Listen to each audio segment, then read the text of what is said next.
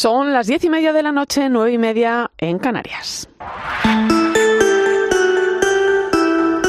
Irene Pozo. La linterna de la iglesia. Cope, estar informado.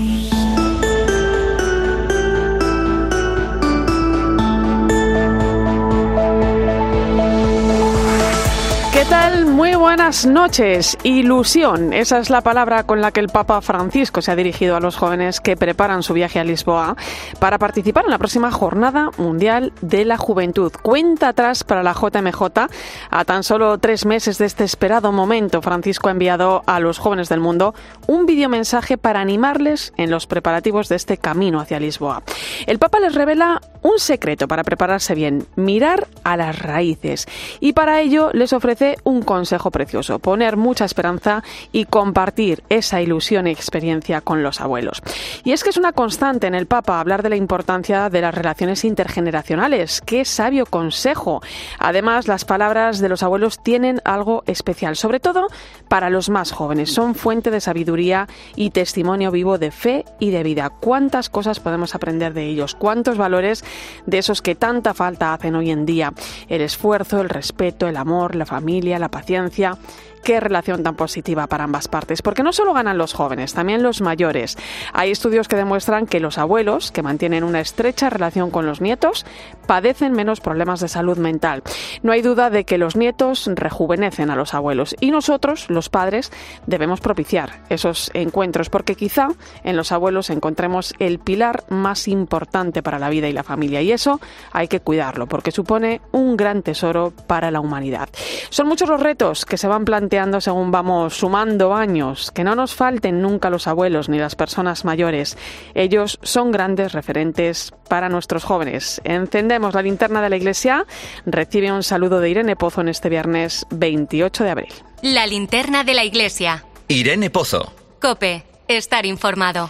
Como cada viernes puedes seguirnos a través de las redes sociales. Estamos en Iglesia Cope en Facebook y Twitter hoy con el hashtag linternaiglesia5m.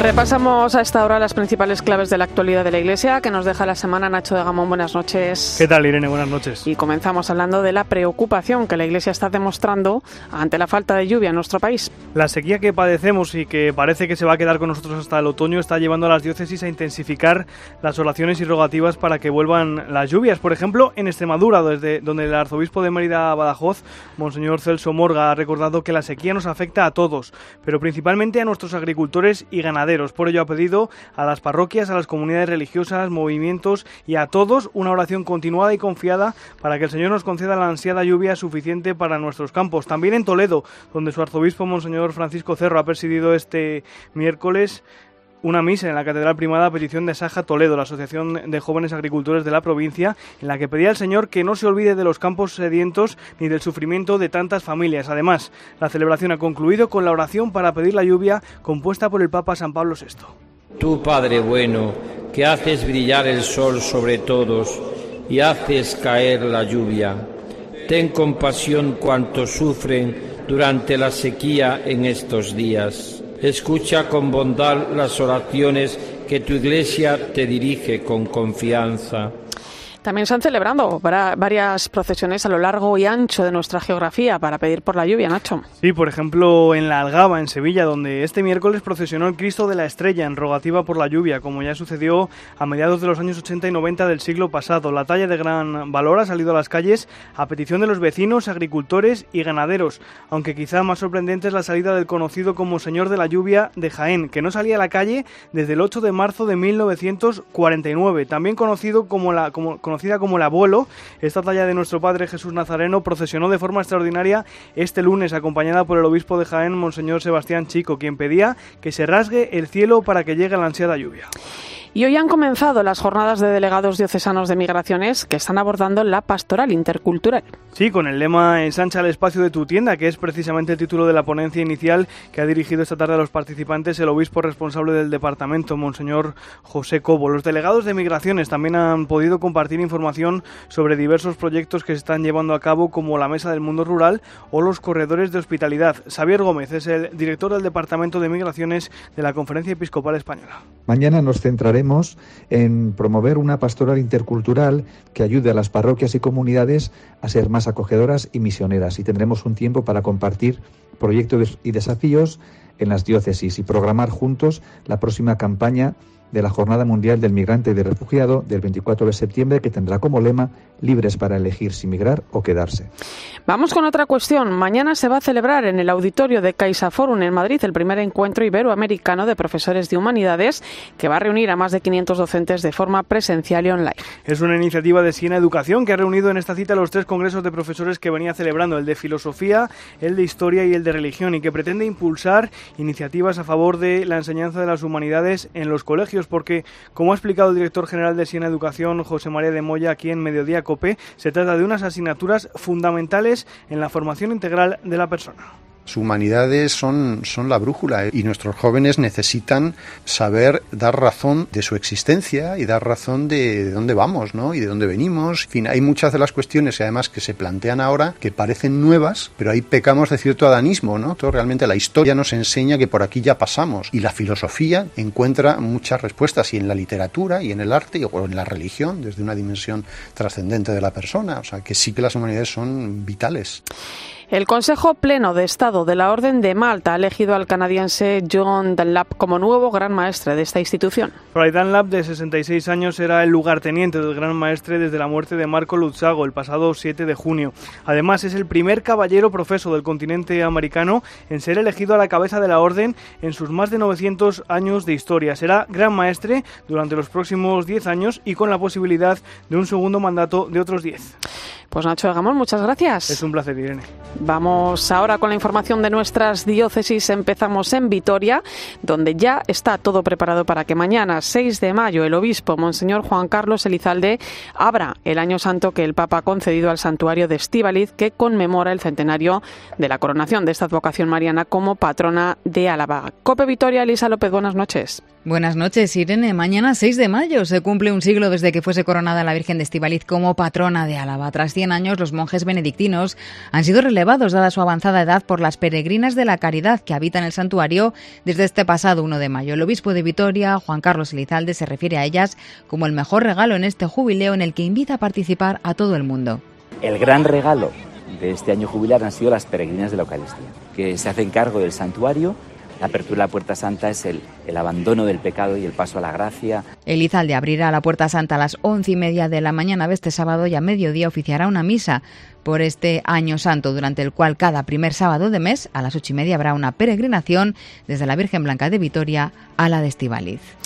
La restauración del Santo Cristo de Lepanto, una de las imágenes más queridas de Barcelona, descubierto el auténtico color de la piel del crucificado que ya luce de nuevo en la catedral de la ciudad condal. Cope Barcelona, Yolanda Canales, buenas noches. Buenas noches, Irene. Pues la restauración del Santo Cristo de Lepanto ha revelado el color real de la talla. No es un Cristo negro, la imagen en realidad tiene una piel de tonalidad blanca. La capa oscura ha podido retirarse con facilidad, para ello solo ha sido necesario el uso de una goma de borrar y de agua destilada caliente. El deán de la Catedral de Barcelona, Santiago Bueno, explicaba que la talla se había ennegrecido por el humo de las velas y también por la suciedad. Es que aquel negro era porquería. es verdad, no lo dicen así, pero es que era humo y suciedad, no era otra cosa. Y algún trocito que para igualarlo lo habían pintado de negro. Pero descubrir el verdadero color de la talla no ha sido la única sorpresa. Hasta ahora se había pensado que la imagen era del siglo XVI, pero el proceso apunta a que sería originaria del siglo XIII, algo que deberán confirmar los investigadores. Y en Sevilla vuelve una de las visitas guiadas más demandadas por los visitantes de la catedral, la de sus cubiertas. Una experiencia única para conocer cómo se construyó el templo sevillano entre los siglos XV y XVI. Copen Sevilla, Manuel Salvador, buenas noches. Hola Irene, buenas noches. Pues desde el pasado 1 de mayo se han vuelto a organizar estas visitas guiadas por la parte más desconocida del inmenso templo metropolitano hispalense. Un recorrido que permite descubrir una catedral diferente que nadie se imagina que existe hasta que lo vemos, y con el añadido de una luz única, la del sol poniéndose sobre Sevilla que da paso después a la noche iluminada por los focos del templo, y hay multitud de recovecos y sobre todo una perspectiva insólita e impresionante de la Giralda muy de cerca. Además están las gárgolas, los torreones, las cúpulas, etcétera, etcétera. Antonio Calvo es historiador del arte y responsable del Departamento de interpretación del patrimonio del Cabildo Metropolitano, que es quien gestiona estas visitas. Aparte de lo espectacular y lo sorprendente que es la visita de por sí en cualquier época del año, en cualquier hora, es el tema de la luz. Es una visita que se trata de hacer realmente un viaje a través del tiempo. Eh, durante una hora y media aproximadamente, el visitante se traslada a la época de la construcción de las catedrales góticas en la Edad Media. El visitante asciende a través del esqueleto de la catedral hasta tres niveles en las cubiertas y a lo largo del recorrido el guía va explicando las claves sobre la construcción de este templo gótico que es el más grande de toda Europa. Se trata de un viaje en el tiempo en el que uno se transporta a los siglos XV y XVI de la mano de los principales artífices de este poderoso edificio, arquitectos, carpinteros o canteros que han dejado su huella y hasta su firma en las viejas piedras de la Catedral Sevillana. Y acabamos en Granada, donde mañana la Catedral va a acoger la beatificación de la joven Conchita Barrecheguren en una ceremonia presidida por el prefecto del Dicasterio para la Causa de los Santos, el cardenal Marcelo Semeraro, y que va a transmitir 13 a partir de las 11 de la mañana. Cope Granada, Juan de Dios Jerónimo, buenas noches. Buenas noches, Irene. 2.600 personas está previsto que acudan mañana a esta beatificación de Conchita Barrecheguren. Fue en Alicante, donde Emilia Jover y su hermana rezaron muy especialmente a la nueva beata granadina pidiendo la curación de una niña de solo 16 meses. Casi un centenar de voluntarios velarán por el correcto desarrollo de esta ceremonia. También el arzobispo de Granada, Monseñor José María Gil Tamayo, ha escrito una carta en la que anima a todos los granadinos a acudir a esta celebración, participar de ella y también nos invita a poner de moda la santidad.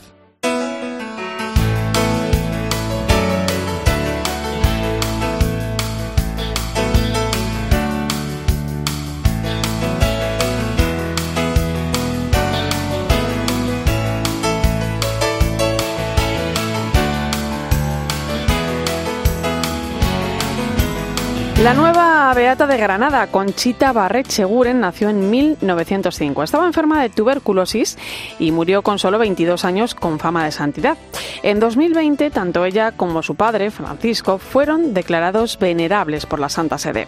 Desde que se abrió la causa de beatificación, el vicepostulador, el sacerdote Francisco José Tejerizo, ha recibido testimonios de posibles milagros de Conchita que le han llegado de todas partes del mundo una media de unos 500 testimonios todos los años y vienen de muchos lugares del mundo. A mí me sorprende cómo la fama de Conchita se ha extendido, pues por ejemplo, a Indonesia o a Filipinas. Los testimonios que tenemos son de hace pues 20 años, ¿verdad? A la nueva beata no solo la veneran en su ciudad natal, a Conchita la veneran en toda España y parte del extranjero. El motivo de esta devoción universal nos lo explica el responsable de la causa.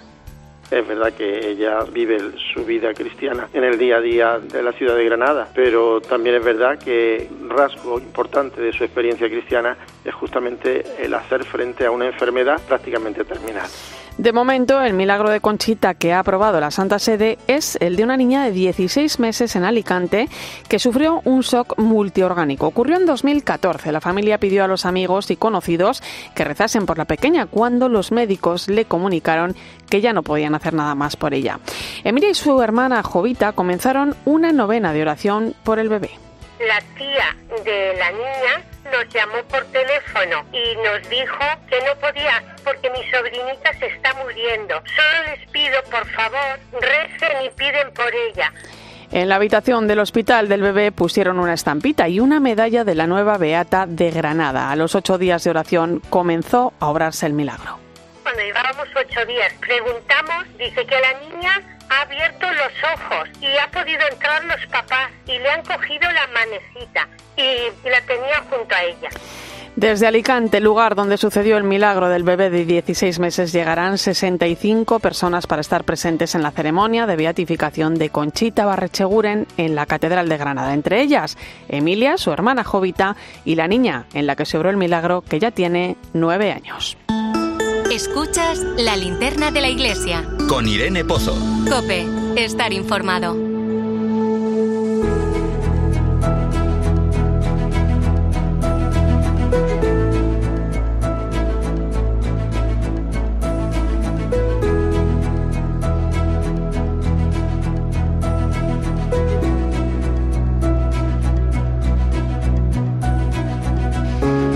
Muchas son las miradas puestas estos días en Londres, donde este sábado tendrá lugar la coronación de Carlos III como nuevo rey de Inglaterra.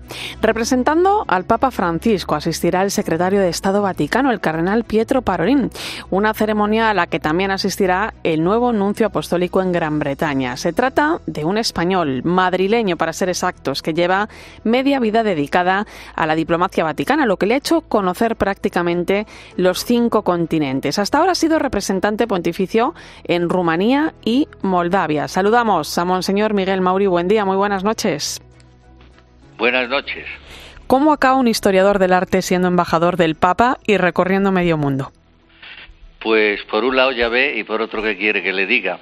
El hombre propone y Dios dispone. De todas maneras, mi formación académica me ha resultado muy útil en toda mi vida diplomática. Usted ha pasado por países eh, de África, América, Europa, Asia. La Iglesia es universal, ¿no? Pero me imagino que en cada país, pues, eh, se encuentra unos retos, ¿no? Y unos desafíos concretos, ¿no? Sí, no solo unos retos y unos desafíos, que eso, pues, en todos los países, sino también una forma de vivir la fe distinta. O sea, no son lo mismos eh, las devociones, podemos decir los pecados de unos pueblos y otros, ¿no? O sea que la Iglesia se encarna en realidades pues muy diversas. Eh, desde que fue nombrado nuncio ha estado en países de la órbita soviética, Kazajistán, Kirguistán y Tayikistán. Eh, primero, ahora, eh, hasta ahora ha estado en Rumanía y Moldavia. ¿Cómo se afronta en aquellos países de, del Asia Central, pues por ejemplo, el diálogo interreligioso con el Islam, no fundamentalmente, ¿no? Y en esos países del este, ¿no? ¿Cómo se vive el ecumenismo con otras confesiones cristianas, ¿no? Allí tenemos la ortodoxa, por ejemplo. Sí, pues mire usted ha sido, lo primero, la experiencia de dejar el comunismo, que eso ha marcado mucho todas las religiones. Yo en Kazajistán me quedé un poco sorprendido de ver, por ejemplo, cómo los musulmanes y los ortodoxos habían interrumpido completamente la práctica religiosa, mientras que los católicos la habían mantenido en, secreto, pero habían mantenido la fe, incluso sin sacerdotes, ¿no? Entonces, eh, estas iglesias pues han ido renaciendo después de, la caída del comunismo. Y en ese renacer, pues eh, están unos al lado de los otros, es decir, que se sale del mismo túnel, se trabaja juntos. Durante la persecución, en muchas cárceles, estaba un imán musulmán y un sacerdote católico y otro ortodoxo. Es decir, que ha habido una solidaridad en la persecución, ¿no? Y eso también ayuda a construir una sociedad más fraterna. Con el Islam, por ejemplo, pues se han dado unos grandísimos pasos en estos últimos años y, concretamente en el pontificado del Papa Francisco. Con la ortodoxia llevamos caminando juntos mucho tiempo. Eh, no hay grandes problemas doctrinales, los problemas son pues más de tipo eh, de cuestiones prácticas, de la vida práctica y de concepciones distintas pues de, de, la misma Iglesia. Ahora con, el conflicto que se está viviendo en Ucrania, eh, ¿cómo se ve desde allí la situación? Pues desde aquí, desde Rumanía, se ve con mucha tristeza y con preocupación. O sea, esos son los sentimientos que, que, dominan en la gente normal de aquí. Aquí se ven pasar pues muchos tanques, muchas tropas de la NATO, etcétera, o sea, estamos en la línea, tenemos frontera directa, ¿no? Y en Moldavia es todavía peor porque allí la mitad de la población es pro-rumana y la otra mitad pro-rusa y hablan ruso. De hecho, eh, Rumanía tiene menos refugiados viviendo aquí que Moldavia, siendo Moldavia un país mucho más pequeño y mucho más, más pobre. Pero claro, allí los ucranianos pueden hablar ruso y se encuentran un poco como en su casa, mientras que aquí ya es Occidente, es otra cosa. Eh, usted ya era anuncio en Rumanía cuando el Papa Francisco visitó el país en el año 2019. ¿Cómo vivió la visita de Francisco? ¿no? ¿Cómo se organiza un viaje de esta envergadura? Bueno, pues mire usted, no solo yo estaba aquí, sino que después de que yo llegué se empezó a mover todo para esta visita.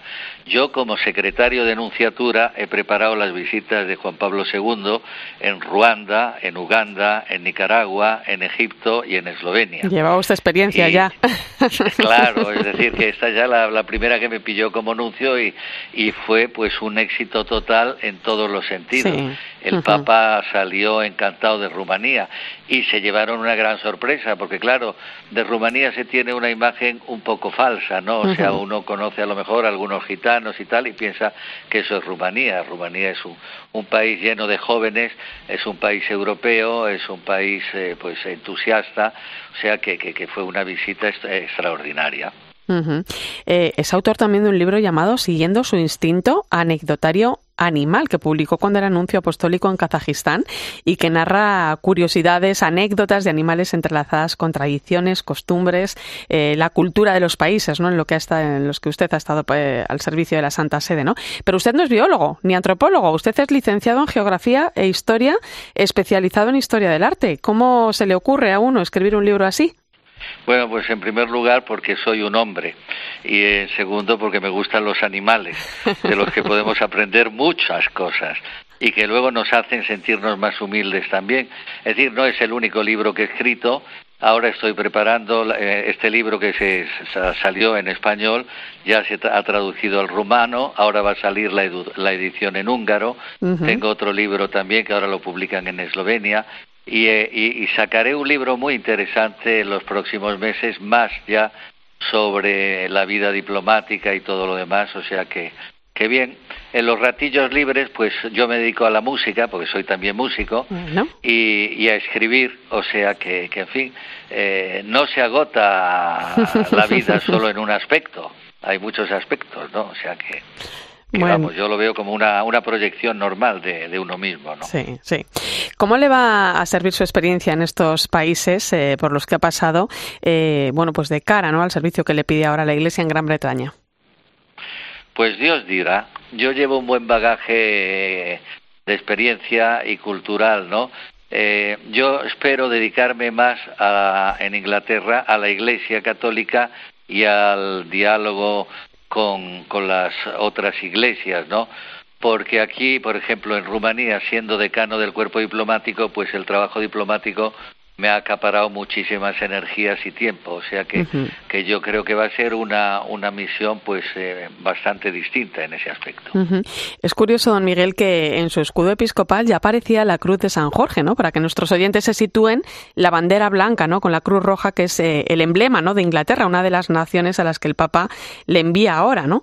¿Cuestión de divina providencia? Pues mire usted, eh, cuando a mí me hicieron nuncio en eh, Rumanía, todos decían, es el arzobispo titular de Itálica. De Itálica vino Trajano, que fue el que eh, incorporó la Dacia, es decir, la actual Rumanía, al Imperio Romano, ¿no? El- la bandera de, de Inglaterra sí, es la misma que mi escudo, pero mi escudo está porque está el apellido Mauri, que es la cruz blanca sobre el fondo, Ah. que es un, un escudo que viene de las cruzadas, y está el sol de los buen días. Es decir, que yo, mi escudo ha sido como una fotografía, porque mi lema es ¿quién como Dios? que es lo que significa el nombre. Miguel, y luego el escudo Mauri, buen día, es decir, que, que no me he inventado el escudo, es con el que, que he nacido, ¿no? Bueno, algo bonito también, ¿eh? Em, eh, don Miguel, el Reino Unido es un país muy particular, con una religión de Estado cristiana, como es el anglicanismo, y, ¿no? y la realidad de muchos conversos al catolicismo desde esa confesión cristiana. Em, además, eh, bueno, pues tras el Brexit, la salida de la Unión Europea, aún están recomponiéndose, ¿no? En, en muchas cosas. Eh, ¿Qué sabe ya de lo que se va a encontrar allí en Gran, Breta- en Gran Bretaña? Pues sé algo, pero no mucho. Eh, lo iré aprendiendo poco a poco. Hay que ir siempre con mucha humildad a los sitios que uno va, tratar de quererlos, de comprenderlos, de ayudarlos y de servir a esta misión apasionante en la que yo estoy en- entusiasmado, que es la de la diplomacia pontificia.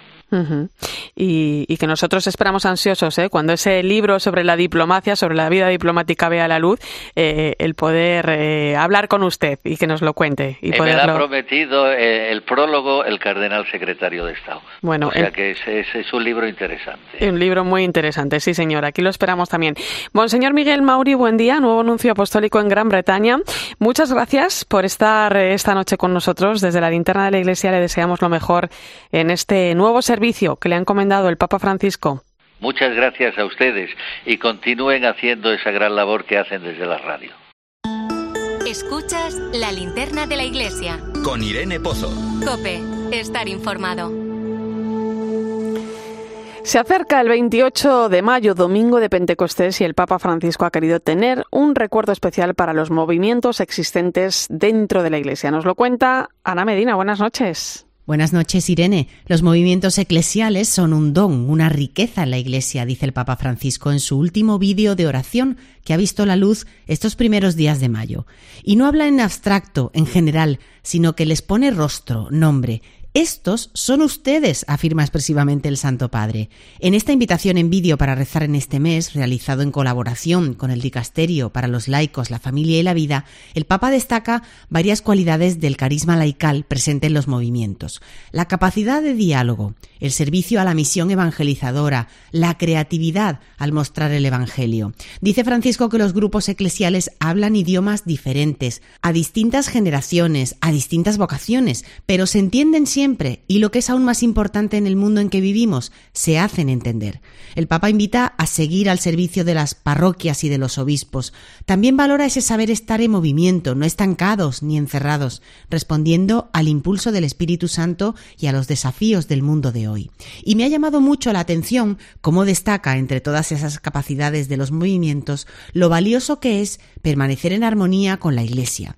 Esta, dice el Papa, la armonía, es un fruto del Espíritu Santo. Así que este mes la Iglesia Católica reza por uno de sus mayores tesoros, la inmensidad de los carismas expresados en la vida de movimientos y grupos que atienden la diversidad de un mundo que busca a Dios aún sin saberlo.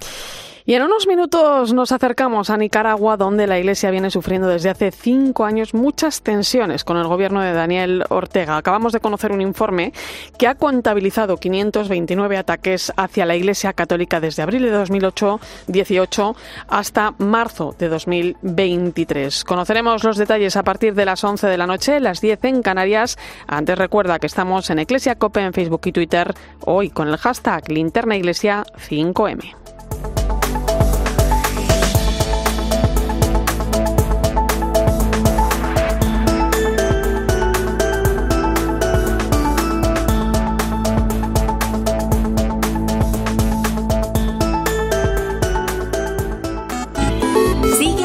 Pozo en Twitter en arroba eclesiacope, en nuestro muro de Facebook, eclesiacope y en cope.es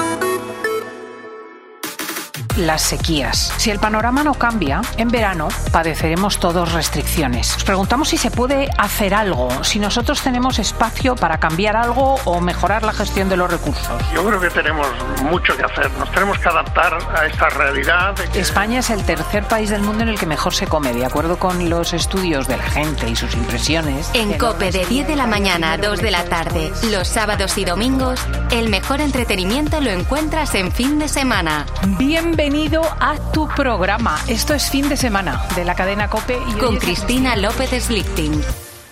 UMAS, mutua especialista en seguros para el sector educativo. Ofrecemos una solución integral para los colegios y guarderías. Daños patrimoniales, responsabilidad civil, accidentes de alumnos. Más de 1.400 centros ya confían en nosotros. Visítanos en umas.es. UMAS, más de 40 años de vocación de servicio. Escuchas la linterna de la iglesia. Y recuerda, la mejor experiencia y el mejor sonido solo los encuentras en cope.es y en la aplicación móvil. Descárgatela. El otro día iba yo conduciendo y tal, ¿no? Y de repente, crack, se me rompió el cristal. Buah, no veas qué bluff. Pero ¿sabes qué? Hice un clic en crystalbox.es y ¡boom! En un pim pam, ya. Un flash. ¿Crystal crack? ¡Crystal Box! Arregla las lunas de tu coche en un plis. Por la mañana en la radio. la última hora y el rigor de Carlos Herrera.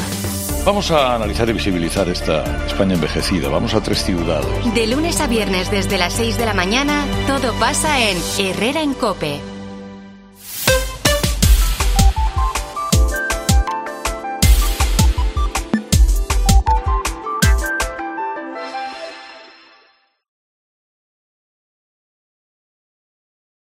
Si entras en cope.es tienes la radio en directo, contenidos exclusivos y todos los programas de Cope para escucharlos cuando quieras. En realidad no es una reforma de las pensiones, es una reforma de las cotizaciones laborales, es una subida de impuestos. Entra ya en cope.es.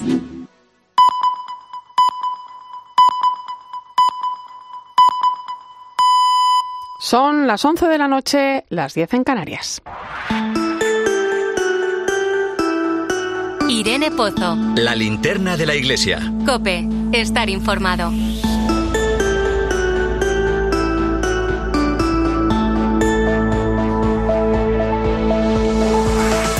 Como cada viernes a esta hora ponemos el foco en el Vaticano con nuestra corresponsal Eva Fernández. Muy buenas noches.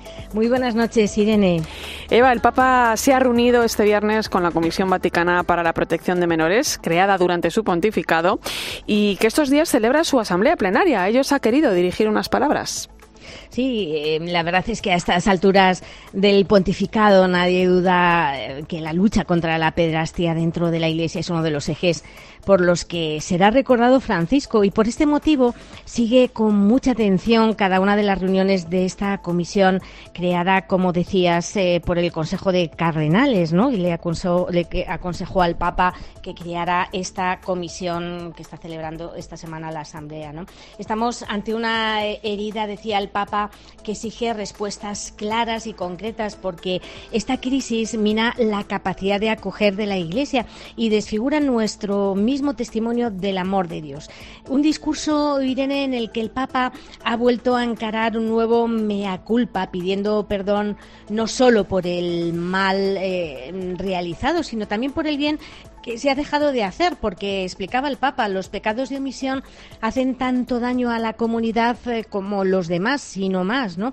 Y de cara a, a, promover una espiritualidad de reparación, el Papa ha pedido a la Comisión que se deje guiar por tres principios básicos. Les explicaba, por ejemplo, el primero, ¿no? Que hay que tener presente que allí donde mm, la vida ha sido herida, la Iglesia está llamada a recordar el poder creador de Dios para sacar esperanza de la desesperación y vida de la muerte. Por eso el Papa les decía, no os desaniméis cuando parezca que, que, que están cambiando las cosas muy lentamente, ¿no? Para mejor. Por lo tanto, hay que perseverar. Les, les repitió en varias ocasiones, sigan, sigan, por favor, adelante.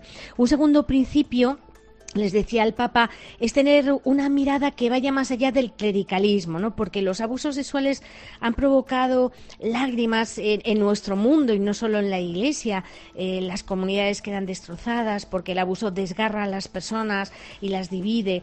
Por lo que, mmm, apelando una vez más a la esperanza, el Papa en el mensaje recuerda que lo que está roto no está destinado a permanecer roto, ¿no? Sino que allí donde la vida está rota, eh, les pedía al Papa, ayuden por favor concretamente a recomponer los pedazos. Y ya en tercer y último lugar, el Papa mm, ha pedido a los miembros de la comisión algo personal para ellos mismos. Les ha pedido cultivar el respeto y la bondad de Dios. Les decía, ¿cómo? Bueno, pues de una forma muy sencilla, sean amables en sus acciones, sobre, sobrellevando los unos las cargas de los otros sin quejarse, sino pensando que estamos en un momento de reparación para la Iglesia fundamental, que, que, seguro que hará historia y que dará paso a otro momento grande en la historia de la salvación. Ha sido un mensaje eh, realmente muy importante, muy claro, contundente, que, que seguro que servirá para, para, ir preparando la próxima asamblea. Uh -huh, la línea, además, ¿eh? de, lo que, de lo que está haciendo la Iglesia.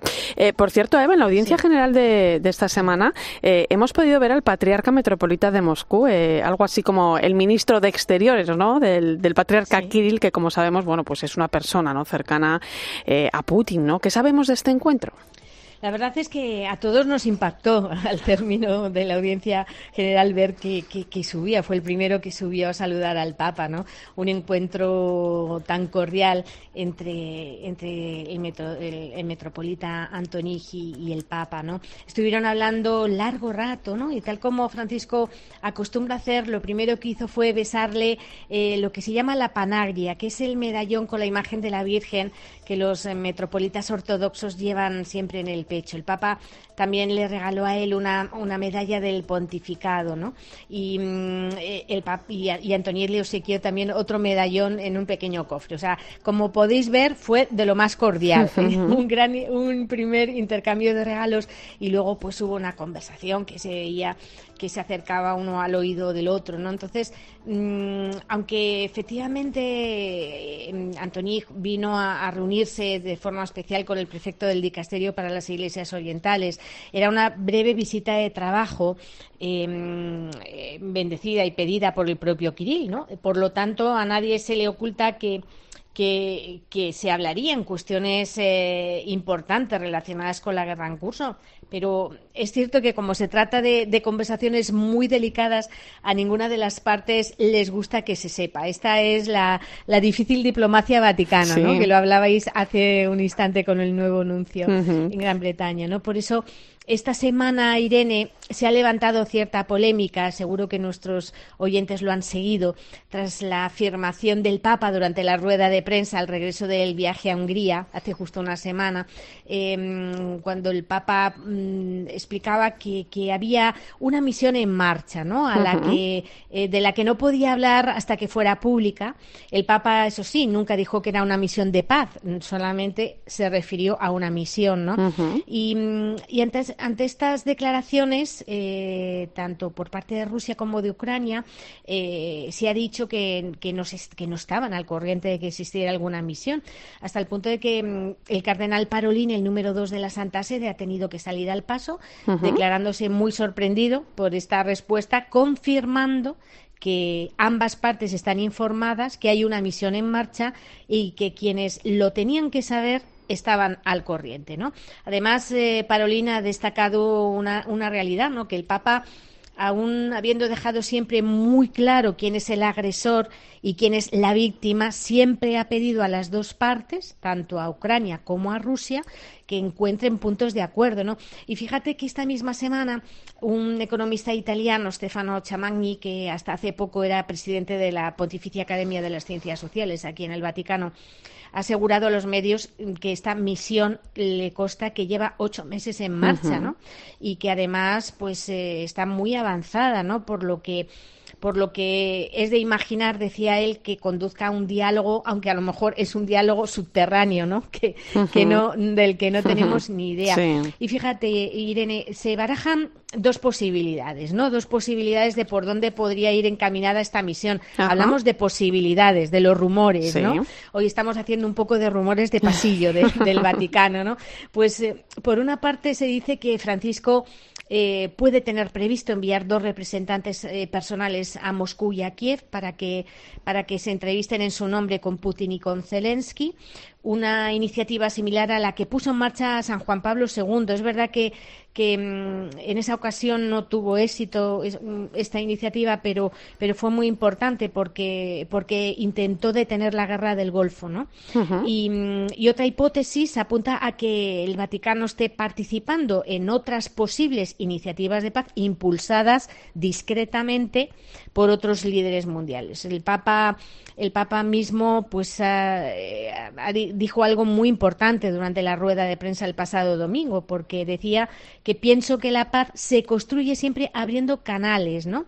Es importante, decía el Papa, hacer la paz, mm, o sea, decía, es imposible hacer la paz cerrándose, ¿no? Sí. Eh, y, volvía a invitar a todos a entablar relaciones y canales de amistad. Por lo tanto, eh, leyendo entre líneas y leyendo la letra pequeña de estas palabras del Papa eh, y que él mismo añadió, estoy dispuesto a todo por la paz, estamos más que seguros que, que efectivamente esta mediación del Vaticano, esta misión del Vaticano está en marcha y sobre todo que lo más importante, que ojalá ojalá mm, tenga fruto y podamos conocerla en breve, cuanto antes mejor. Eh, qué interesante, Eva, ¿eh? pero es el avance ¿eh? de la diplomacia vaticana que nunca ha dejado de estar ahí. es, es quizá, ojalá veamos pronto esos frutos. Muchas gracias, compañera. Buen fin de semana. Un fuerte abrazo. Igualmente, un abrazo fuerte a todos. Gracias. Escuchas la linterna de la iglesia. Con Irene Pozo. Cope, estar informado. Hola, ¿qué tal? Soy la Nicaragua, la valiente mujer pencona que a sus hijos llora hoy. Voy a contar Continúa la preocupación por la Iglesia Católica en Nicaragua. Los números asustan. Ha sufrido más de 520 ataques en los últimos cinco años y la situación va a peor porque en 2022 se registraron 161 y en lo que llevamos de 2023 ya se contabilizan más de 90. Son datos que refleja el informe Nicaragua, una iglesia perseguida de la abogada y defensora de los derechos humanos Marta Patricia Molina, que nos explica por qué se produce ahora este estallido de odio contra la Iglesia en su país. La dictadura en un primer momento estaba enfocada en otros actores, por ejemplo la prensa, también estaban las organizaciones sin fines de lucro, también estaban los opositores dentro del país. Entonces la dictadura estaba enfocado en erradicar todos estos elementos que le eran hostiles a ellos. Este estudio contabiliza los ataques que han producido, se han producido contra la Iglesia desde las protestas ciudadanas de abril de 2018. Desde entonces hay un obispo que se encuentra en prisión, otro en el exilio, 66 sacerdotes y religiosos y religiosas han tenido que escapar de la dictadura y el Estado ha ordenado el cierre de los medios de comunicación de la Iglesia. Mientras la dictadura Ortega Murillo se encuentre en poder, la represión hacia la Iglesia Católica a ser aún mayor. Y eso lo demuestran las cifras y solo en este primer trimestre, o sea, ya estamos a punto de, de llegar al 161 y ni siquiera ha terminado el año, estamos empezándolo. Marta ha tenido que exiliarse a Estados Unidos, como muchos periodistas y otros opinadores de los medios de comunicación nicaragüenses. En su país, mientras continúa la dictadura de Daniel Ortega y su mujer, Rosario Murillo, en el poder desde el año 2007. Esta Semana Santa la persecución se ha hecho especialmente visible con la prohibición de las procesiones religiosas. Más de 3.000, que en muchos casos han desafiado al régimen sandinista y han decidido salir de todas formas con sus imágenes a las calles pero hay algunos sacerdotes que decidieron hacer caso omiso a estas prohibiciones y también laicos que decidieron salir y fueron reprimidos. Algunos de ellos, de los laicos, fueron hasta encarcelados y eso fue este, una represión espantosa, o sea, la policía detrás de los chavalos, impresionante. El origen de esta represión lo encontramos en 2018, cuando la Iglesia trató de actuar como mediadora y buscar el diálogo. Esto sumando al hecho de que condenase la violencia y la represión del Estado fue entendido por el régimen como un acto de complicidad con los opositores. Llevaba apoyo, ayuda a los sectores más vulnerables en donde no existe la presencia del Estado. O sea, el rol de la Iglesia, el que nada tiene que ver pues con la política partidaria que en este momento algunos detractores han querido involucrar a los sacerdotes y no es cierto. La dictadura en un primer momento se enfocaba en la prensa, las organizaciones sin ánimo de lucro y los opositores, asegura Marta. Pero una vez consiguieron expulsarlos del país, en Nicaragua solo quedó la Iglesia Católica como referente de libertad. Entonces quedó únicamente la Iglesia Católica como referente. O sea, en el país prácticamente está hecho cenizas en temas de democracia.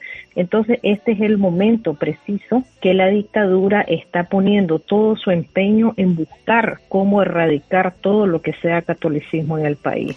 El informe de Marta Patricia Molina detalla cómo, a partir de ese momento, comenzaron las profanaciones, los robos, los ataques con violencia y, al final, el cierre de los medios de comunicación de la Iglesia y el arresto de su responsable, el obispo Rolando Álvarez, que lleva privado de libertad desde agosto del año pasado. Yo no sé por qué lo, los han clausurado, porque eh, en los medios de comunicación a veces ni siquiera se transmitían mensajes comerciales, únicamente Santo Rosario, las Eucaristías, alguna prédica, pero es que la dictadura tiene eh, miedo y temor y no quiere que la iglesia siga eh, llevando este mensaje a las diferentes comunidades. Las relaciones del Gobierno y la Iglesia viven ahora momentos de gran tensión, una situación sin duda muy delicada donde el diálogo para lograr una convivencia pacífica parece cada vez más difícil.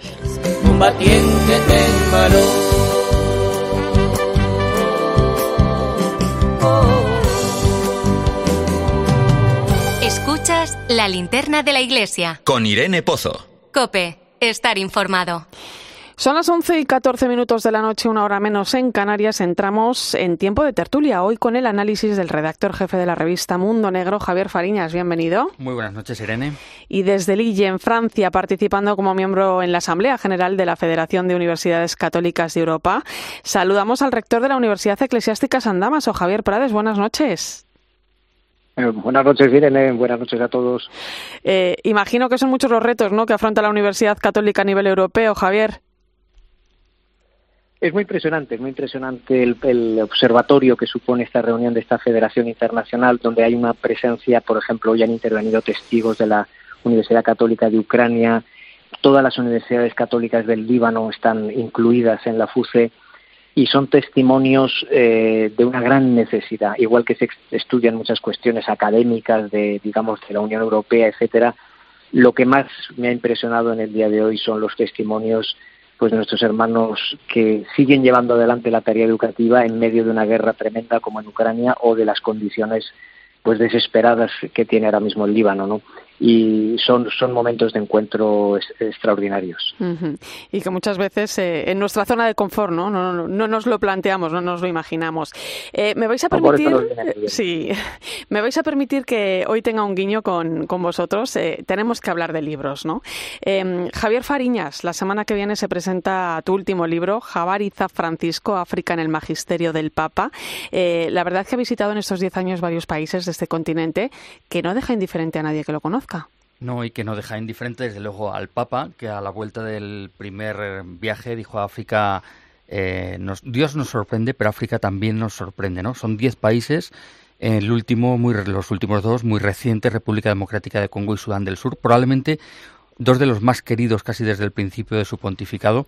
Y bueno, en este Avariza Francisco que presentamos el 18 de mayo en la Casa de los Misioneros Combonianos, pues recogemos todo lo que el Papa ha dicho sobre el continente, más de 400 citas, 420 en estos 10 años, con una presencia muy constante Iba a decir en torno a temas, pero me atrevo a decir que en torno a las personas, son el núcleo de ese mensaje en el que habla de migraciones, de recursos, de justicia, de paz, de misión, de diálogo interreligioso, diálogo ecuménico. Bueno, pues en definitiva el magisterio de Francisco en esas, en esas páginas. Eh, y en esos diez países en una década. Claro, sí, sí.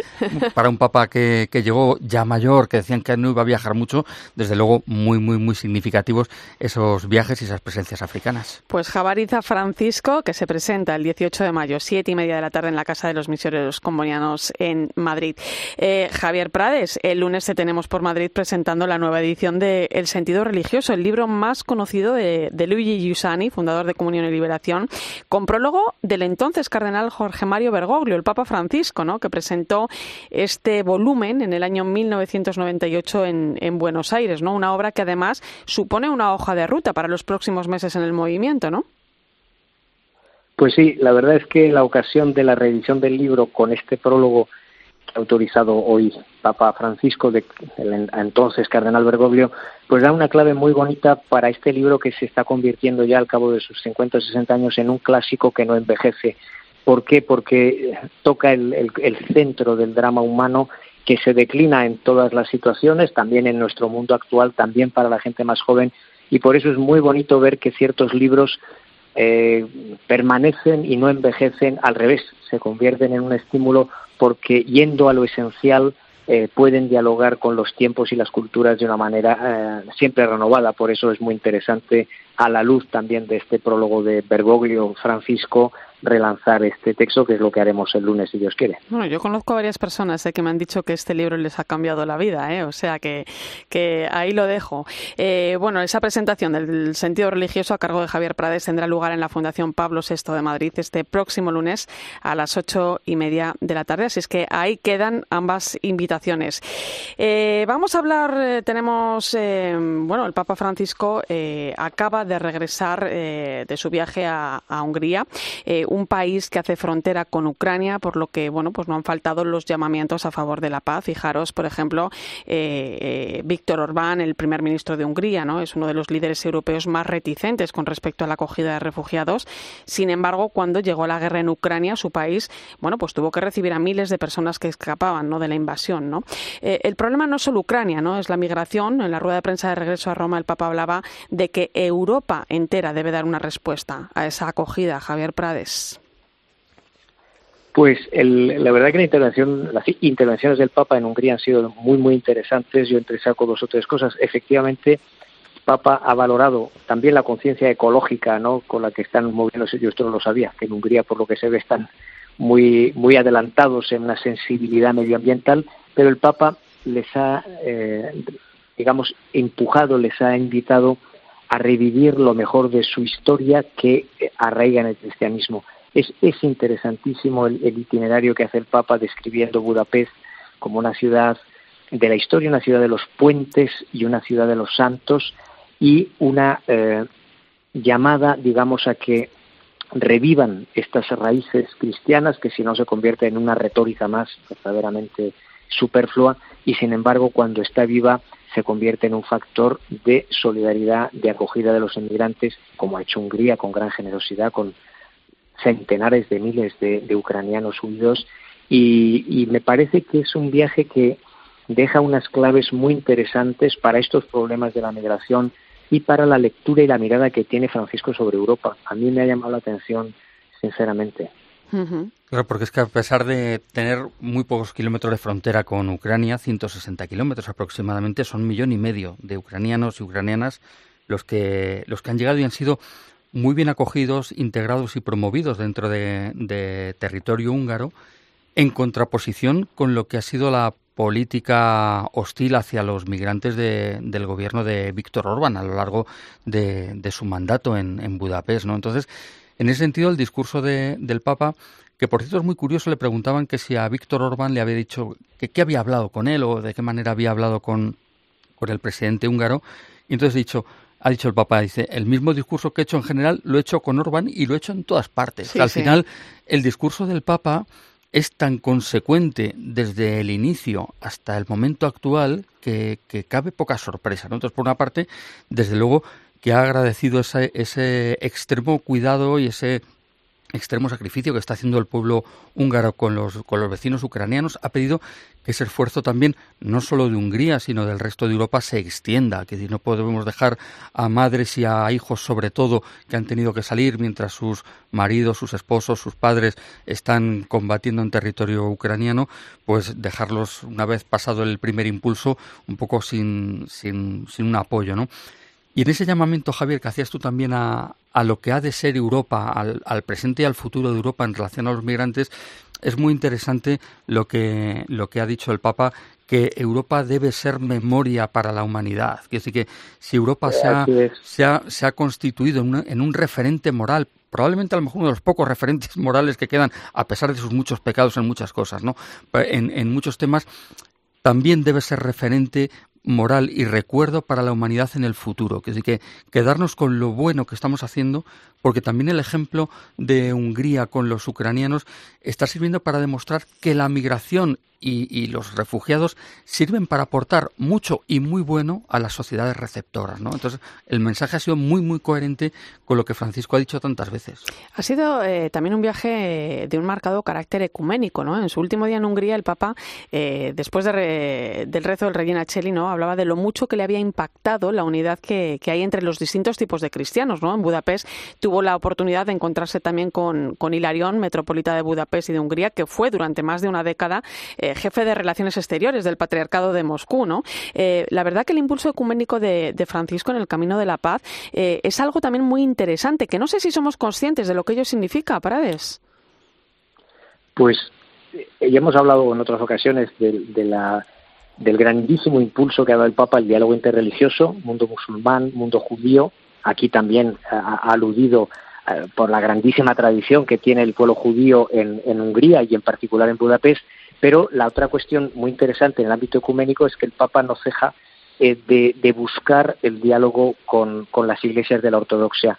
Y estos detalles, el hecho de que haya encontrado en Budapest a Hilarión, que era un hombre que yo creo que estaba bien dispuesto hacia las relaciones con la Iglesia Católica, o que haya encontrado luego en Roma el otro día al, metropolita Antonio, yo creo que son muy reveladores de, de, de esta estrategia discreta de pequeños pasos que aparentemente no van a ningún sitio, pero que están tejiendo. Yo, la verdad que viendo estas, estas coincidencias, eh, me parece que no son coincidencias, me parece que son expresión de un, de un plan de ruta, de una preocupación que tiene el Papa de no rendirse en el acercarse, en todo caso, a, a las iglesias de la ortodoxia, porque a Europa le va su futuro en ello y en particular ahora de una manera evidente por, por esta guerra loca que hay que hacer todo lo posible desde todos los ángulos y todos los puntos de vista para que termine cuanto antes. Es curioso, ¿no? Hilarión en Moscú le relevó el actual ministro de Exteriores, ¿no? Por llamarlo así, eh, del patriarcado, del patriarca Kirill, ¿no? El metropolita Antonio de, eh, que nos contaba, ¿no? Eh, Eva hace unos instantes, ¿no? El encuentro que hacías ahora tú también mención, Javier, ¿no? Ese encuentro con el Papa, ¿no? Este miércoles, em, que también, ¿no? Contaba el Papa su regreso de Hungría en el avión, ¿no? Que a través de él está en contacto con Kirill. ¿eh? Yo no sé cómo lo veis. O sea, la diplomacia vaticana nunca ha dejado de trabajar, pero son gestos públicos importantes, ¿no? Gestos públicos importantes, pero que también nos tienen que acostumbrar a que no sean extraordinarios. O sea, en la normalidad también hay un avance significativo en cualquier proceso que se, que se emprenda. Hay que dar pequeños pasos, pero constantes en, en, la dirección del acuerdo, del progreso y de la solución de los conflictos. En ese sentido, pues me parece que este ecumenismo y este diálogo interreligioso impulsado por, por el Papa en este caso, pues es fabuloso para, para restañar muchísimas heridas y para caminar juntos en solución a conflictos como el ucraniano y el ruso. Bueno, pues ojalá que, veamos pronto frutos, que se abra pronto el camino del diálogo. Eh, lo dejamos aquí, chicos. Ha sido un placer. Javier Prades, que vaya bien por Lille. Te esperamos en Madrid. Muchas gracias. Pues allí estaré de vuelta, si Dios quiere. Muchas gracias, Irene. Muchas gracias, Javier, y a todos. Javier Fariñas, hasta la próxima. Gracias a ti también. Gracias, gracias, Javier. Un abrazo. Y a ti también, que gracias por estar cerca esta noche en la linterna de la iglesia. Te dejo ahora con el partidazo de Cope y Joseba Larrañaga. Thank you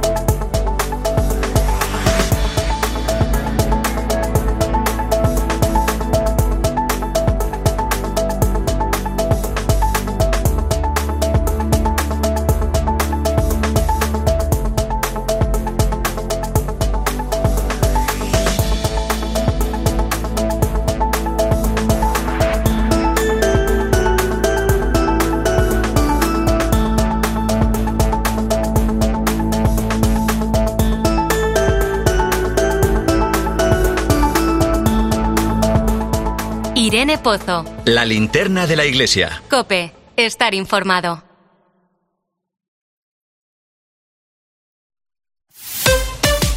Escuchas Cope. Y recuerda, la mejor experiencia y el mejor sonido solo los encuentras en cope.es y en la aplicación móvil. Descárgatela. Llega la Revolu Plus a Ocasión Plus. Descuento de hasta un 30% en más de 8.000 coches. Aprovecha esta oportunidad única. Hasta el 21 de mayo. Ocasión Plus. Ahora más cerca que nunca. Más de 65 centros a nivel nacional. Localiza tu centro más cercano en ocasiónplus.com. Abierto sábado y domingo.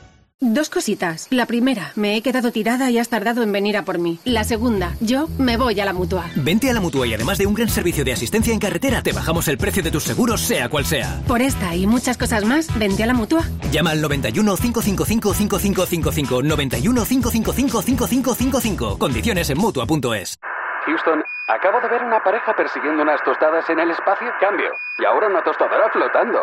Espera, ahora veo una lavadora y unos paneles solares increíbles. Haz que tu casa gire alrededor del sol con paneles solares, batería y una app inteligente que te ayuda a ahorrar monitorizando la producción y el consumo. Sistema Solar EDP. Ahorra hasta un 90% en tu consumo eléctrico. Descubre más en edpenergia.es. El ahorro final dependerá del consumo y de la producción de tu instalación. Más información en edpenergia.es. A ver esa foto, decir patata. ¡Hijolusa! Es que decir patata es decir hijolusa. Por eso, cuando nos busques en el supermercado, dale la vuelta al envase y encuentra nuestra marca para garantizarte una gran calidad en tu mesa. Patatas hijolusa. Amamos las patatas. Esta semana en día, el plátano de Canarias con un 25% de descuento. Por solo 1,49 el kilo. Día, paga menos. Me dio la motivación. Me dio la tranquilidad. Me dio la visión positiva.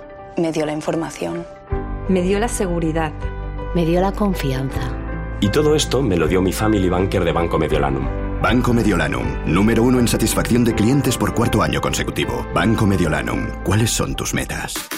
Las sequías. Si el panorama no cambia, en verano padeceremos todos restricciones. Nos preguntamos si se puede hacer algo, si nosotros tenemos espacio para cambiar algo o mejorar la gestión de los recursos. Yo creo que tenemos mucho que hacer. Nos tenemos que adaptar a esta realidad. España es el tercer país del mundo en el que mejor se come, de acuerdo con los estudios de la gente y sus impresiones. En COPE de 10 de la mañana a 2 de la tarde, los sábados y domingos, el mejor entretenimiento lo encuentras en fin de semana. Bienvenido a tu programa. Esto es fin de semana de la cadena Cope y con Cristina López Slichting.